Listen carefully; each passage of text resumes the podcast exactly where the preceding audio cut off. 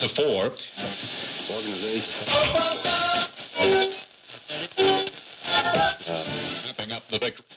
Bem-vindo, boy! Primeiro episódio, sobras de estúdio Jukebox do Nirvana, aquilo que a gente não fala no episódio, porque, enfim, lá a pauta é outra, aqui é música, aqui é meio que dar uma debatida nos sons da banda, meu amigo. Tudo bem aí? Do Jóia, melhor impossível, maravilha, vamos nessa. Boa, separei 15 músicas aqui pra gente discutir, eu toco um trechinho, você fala o que, que te vem à mente aí, beleza? A gente conta um pouquinho da história, conta um bastidor bem rápido de cada uma dessas 15 músicas que de alguma forma delineiam a vida do Nirvana. Primeira, boy.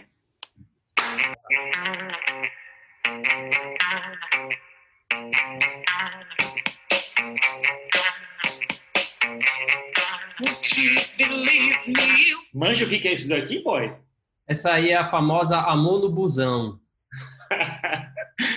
Exatamente isso. Love Buzz, uma chupinhada clássica do Kurt Cobain, um cover de uma banda holandesa de 1969. A banda se chama Shocking Blue. Essa foi a primeira música, digamos, do Nirvana, assim, que de alguma forma alcançou ali um pouco de fama no, no circuito universitário. Tá no Bleach. E tinha uma lenda, boy, de que essa música tinha sido feita em homenagem ao Buzz Osborne, do Melvins, que era o ídolo do Kurt Cobain. Eu não sei se foi uma homenagem a ele, não, porque eu acho que talvez seja demais, mas quem sabe, né? Qual era, qual era o espírito da época. Agora, uma coisa que eu sei é que o próprio Kurt Cobain costumava ir no, no orelhão, né? O famoso orelhão, ia lá, ligava para a rádio e pedia para tocar a música da banda dele. E a música que ele pedia para tocar era Love Bus. Ah, tipo dois filhos de Francisco, tá aí, nada se cria, tudo se copia. Segundo som, é papum, é papum. Faz sua ideia aí que é papum.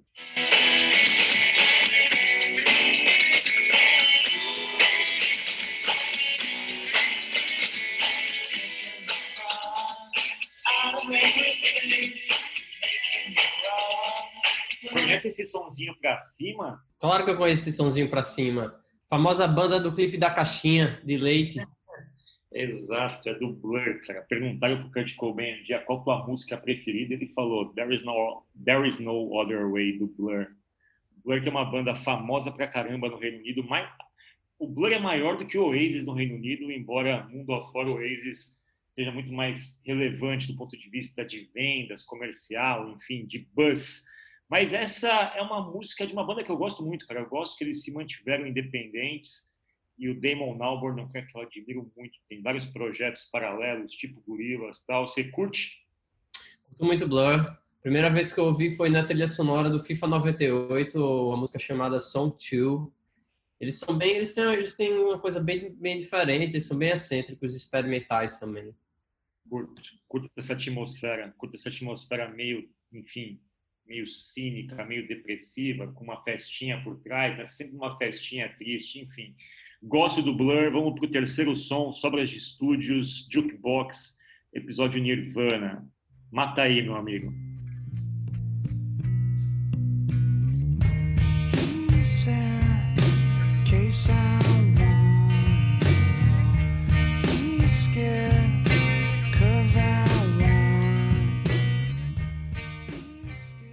Caramba, hein? Isso aqui me parece uma banda que, enfim, que tem quatro bateristas hoje. Será que é o Fighters?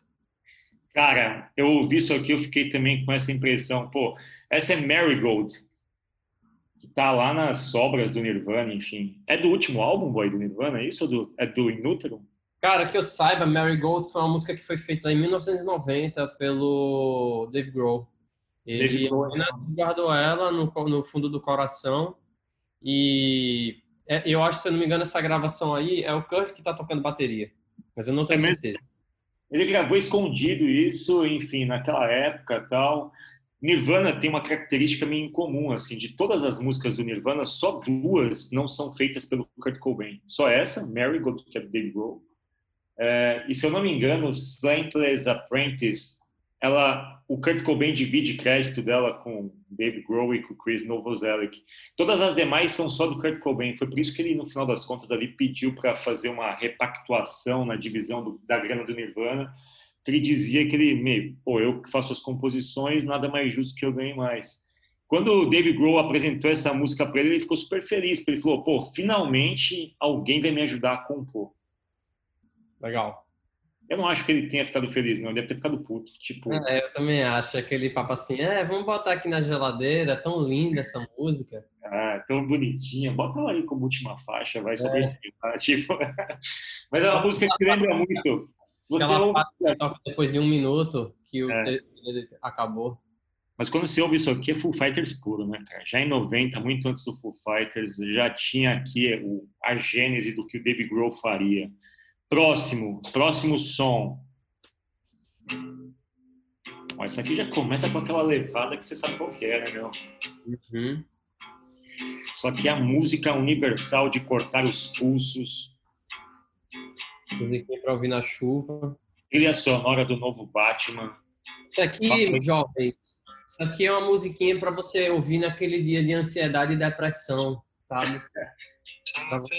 Conta, conta o bastidor dessa música aí que o Butch Vig sofreu para tirar do Kurt Cobain. Sim, é, a, aparentemente essa música não estava soando natural do jeito que ela saiu aí. E aí o Kurt se deitou no sofá e fez, galera, eu quero que essa música ela tem que soar assim, ó. E começou a cantar e tocar, só que sem metrônomo, sem nada.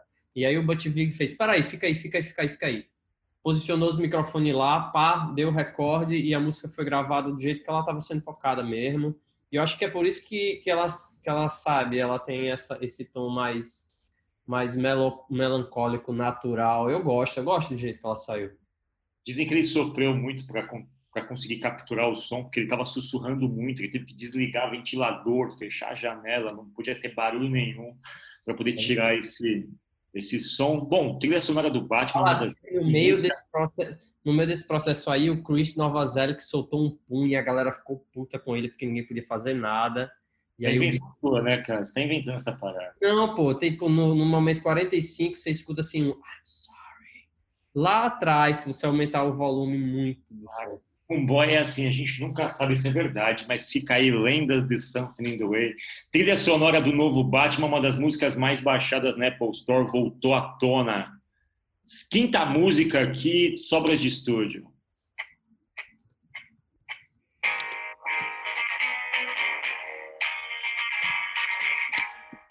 Esse é o som que a MTV vetou. A MTV não queria que eles tocassem essa música no VMA de 92, uma música que fala de estupro, tema sensível em 92, hipersensível hoje.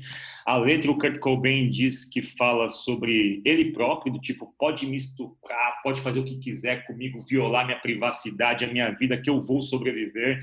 E, de certa forma, era uma mensagem com um símbolo duplo ali de resistência. O Kurt sempre fazendo músicas que de alguma forma endereçavam ali as dores das minorias, tinha essa perspectiva, essa sensibilidade.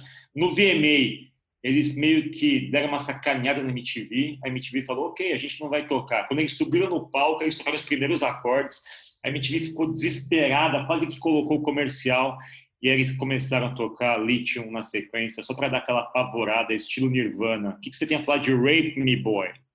Cara, essa música é uma música muito massa, acho que está no meu top 3 do Nirvana. E nesse mesmo, nesse mesmo acontecimento aí do, do VMA, o Chris Novoselic novamente jogou baixo para cima numa tentativa de disrupção e o próprio voltou-se contra ele, batendo na cabeça. Então vocês podem ver isso no vídeo. É, tá é, programa do, Siqueira, tá programa do Siqueira e o próprio bateu nele mesmo e o levou ao nocaute.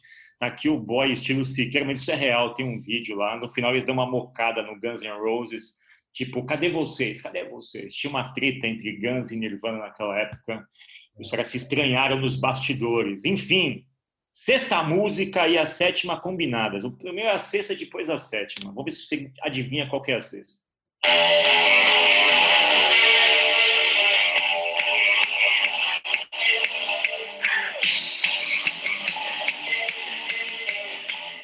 Que sonzeira do Nirvana essa, hein? Conhecia essa? Porra, essa aí, quem não, quem não conhece, quem, quem nunca tentou aprender a tocar violão, é, não conhece essa música. É, mas não é Nirvana, isso aqui é do Killing Joke, uma música chamada Ares, que o Nirvana chupinhou, deu um plágio e criou isso daqui.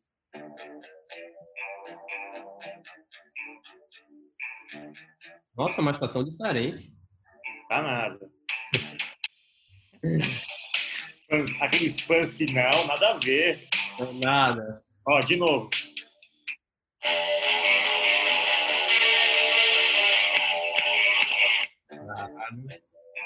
Chupinhada clássica. Nirvana assumiu de fato, se inspirou no Killing Joke, mas o Killing Joke deixou para lá, ok, copia, tá tudo bem. A gente underground igual. Come As You Were, boy. Um plágio descarado na sua introdução, mas a música que você aprendeu a tocar guitarra, foi isso? Não só eu, como qualquer jovem dos anos 90 que tenha recebido um violão em casa, começou os primeiros acordes com Come As You Are. Eu falo isso com muita convicção. Muita convicção. Boa. Eiris do Killing Joke foi a sexta, Come As You Are Nirvana a sétima, a oitava papagaio que é biscoito. E não é Massacration, isso aqui é.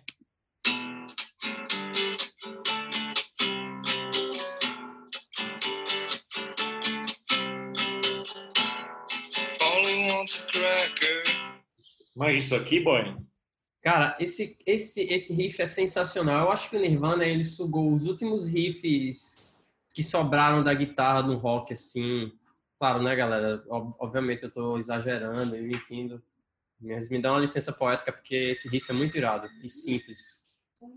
E o louco dessa música aqui, que Polly foi uma. O, o Bob Dylan falou, quando ele ouviu a letra, ele falou: pô, esse cara tem, tem, tem força, cara. Esse cara é, é do ramo, porque conta a história de um estupro real, de uma menina de 14 anos, e o Kurt Cobain canta a música como se ele fosse é, o, o violentador, o estuprador e ele faz uma, um uso de metáforas de papagaio numa gaiola, engaiolada, enfim, não podendo resistir, não podendo reagir, indefeso e tal.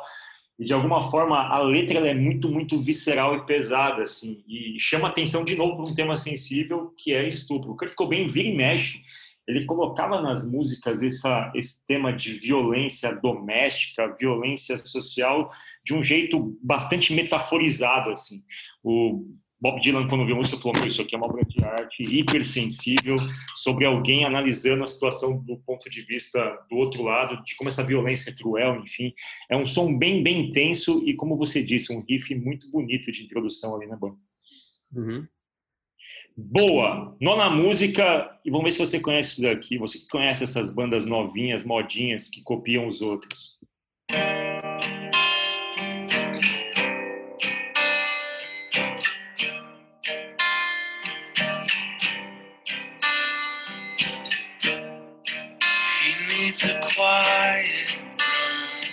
Ah, conhece isso aqui? Claro que eu conheço. Inclusive, muito bonita a capa, viu? Essa música, é... se eu não me engano, também foi outra música que... Porque o Dave Grohl, ele morou, né? Com o Kurt Cobain lá em Olímpia. Uhum. Eles dividiram um apartamento por um tempo. Então, tem algumas músicas que o Dave Grohl fez nessa época, assim, e eu acho que isso é o que ele, ele, se, ele sentia na época, né? Ele, ele, ele, era o cara que ele era amigo dos caras, ele não era o cara da turma originalmente. Ele veio de outro lugar para tocar com a galera. Então ele meio que tinha, tipo, inclusive até uma personalidade meio diferente dos caras. O Foo Fighters é bem mais para cima do que o, o, o, Nirvana. E essa música fala, fala sobre isso, assim, o um amigo de um amigo, sabe?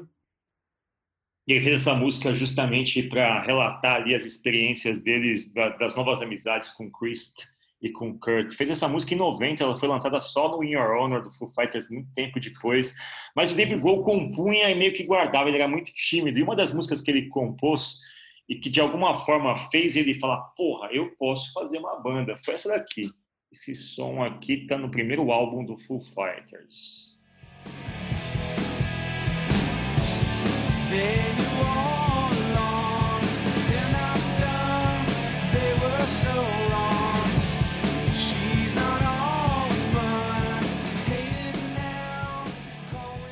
Eu tenho, eu, tenho, eu tenho vontade, eu tenho vontade de ouvir essa música com a voz do Kurt Cobain, que eu acho que tem muito a ver.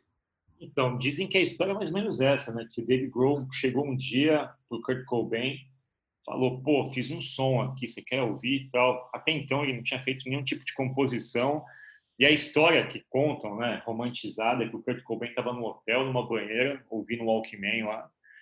Aí o David Grohl deu a fita, ele colocou, ouviu, acabou a música, o Kurt Cobain levantou e deu um beijo no Dave Grohl, falou, porra, sonsaço.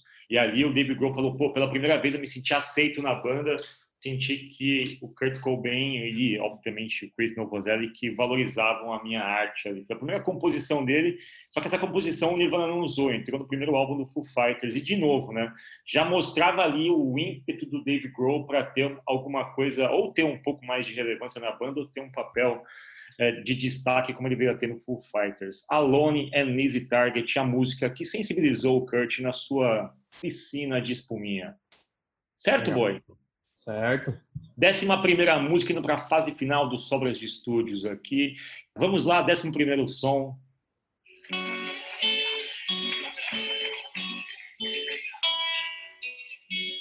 Acústico em Nova York, hein?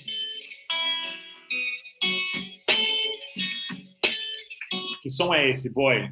Isso aí se chama The Meat Puppets é a banda, cara. Uma das alternas daquela época lá, o Kurt Cobain, muito inteligente, falou: Meu, você para fazer um acústico e ficar tocando música que todo mundo conhece, não vale a pena. Vamos tocar uns lado B aqui, uma, homenagear algumas referências nossas. Arrastou uns caras do Meat Puppets pro acústico e gravou quatro músicas com os caras, dentre elas essa aqui, boy, uma música que eu gosto muito, Platou. Sonsaço, né, velho? O acústico é sensacional. Cara, esse CD do Meat Puppets é sensacional sensacional, sensacional. Nirvana Acústica em Nova York, álbum póstumo, saiu logo que o logo após a morte do Kurt, um dos álbuns mais vendidos da história dos acústicos MTV. Décimo primeiro som.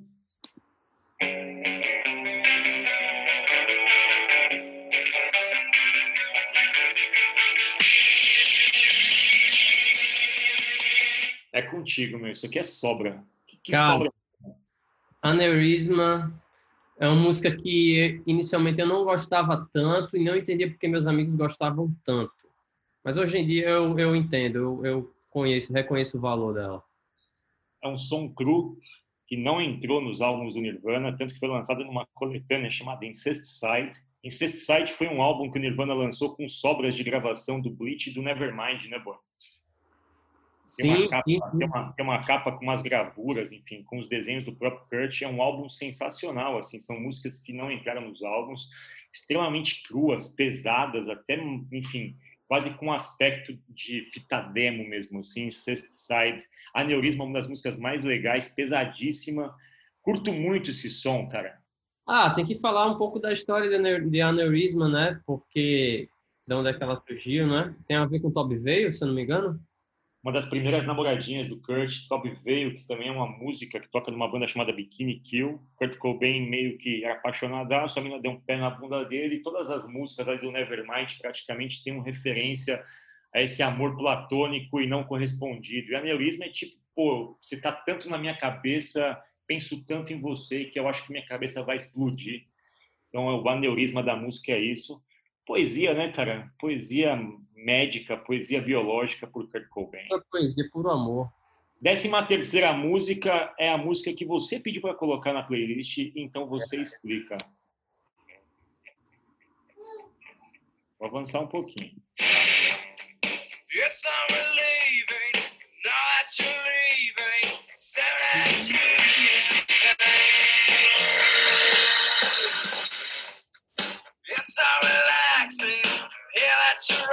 Fala aí dessa música, meu velho. O que, que é essa Cara, música gosto, gosto muito dessa música e do como ela soa. E passei um tempo, se não fosse por Kurt Cobain, talvez eu nunca soubesse quem era Francis Farmer. Ele tem um vídeo dele contando da, sobre a história dessa mulher, sobre uma perspectiva de um livro chamado Shadowland, se eu não me engano, que sim é, é uma história de, bem pesada, assim, né? Sobre Hollywood, sobre a exploração que Hollywood fazia nos artistas, principalmente nela. Apesar de que a biografia que o Kurt leu, talvez ele não soubesse, mas ela, ela tem é, um pouco controversa, porque ela é considerada fictícia em algumas partes. Por exemplo, quando fala que a Frances Farmer foi lobotomizada, aí aparentemente ela não foi. Mas não desmerece nada porque é, quase todas as outras atrocidades que aconteceram com ela foram genuínas E eu, eu gosto do jeito com, com que ela é cantada, e principalmente uma, uma, um, um verso que fala assim: Leave the ashes on the ground. Eu acho muito legal o jeito que soa. Ele canta essa parte só uma vez, eu acho que ele devia cantar duas, mas é isso. Isso é, isso é o interesse. Por isso também que Frances é o nome da filha dele, né, boy? Acho que a influência tá ali também. Ah, verdade, verdade. Frances Cobain. A filhota do Kurt Cobain, que hoje deve estar tá beirando uns 30 já, né? Uns 30 já. Acho que ela tem uns 28.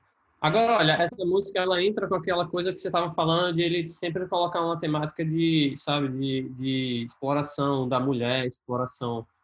É, né? ele, ele já levantava essa bandeira feminista numa época que, que não era tão comum os homens se posicionarem dessa forma, né? Então, é, tem que tirar o chapéu para o Kurt, para galera entender que ele era muito mais do que um músico de rock. Ele, ele era um, um cara, tipo, ele, ele era um poeta, ele era um artista, ele era isso, tá. um cara completo. E sabe o que é mais curioso, cara? Francis Cobain já tem mais idade do que o Kurt Cobain tinha quando morreu. Ela tem 28 ah. anos, o Kurt Cobain morreu aos 27, ou seja, Kurt Cobain já está na Terra há mais tempo que o seu próprio pai. É uma informação, uma efeméride aqui para nossas últimas duas músicas, as músicas preferidas minha e tua. A minha preferida primeiro.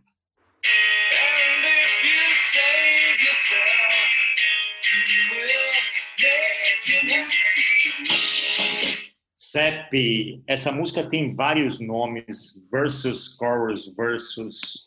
Ela, na verdade, ela não serve em lugar nenhum. Ela não está em nenhum álbum oficial do Nirvana. Ela está sempre em composições. Ela aparece depois em relançamentos. Quando relança o Nevermind, bota um CEP lá. Quando relança o Inutron, bota um CEP lá. Essa música não foi gravada em nenhum álbum, né, cara? Ela tem uma gravação muito boa, né? Eu fico imaginando em que momento eles gravaram ela. Eu também não sei, mas enfim, é uma música que eu fui descobrir muito tempo depois, quando começou a lançar sobras do Nirvana, enfim, lançamentos póstumos tal. Essa música, quando eu ouvi, falei, cara, eu curto muito esse som. E esse som é um som que me pega, assim, sempre que eu ouço, eu lembro de uma série de coisas da minha própria adolescência.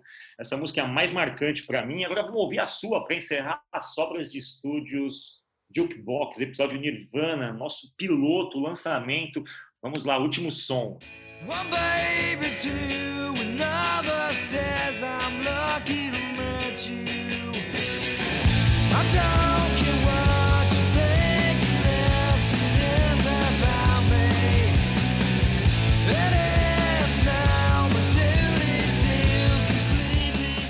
Mais um som para Top Veil. Explica aí, boy. Mais um som para a namorada do Kurt.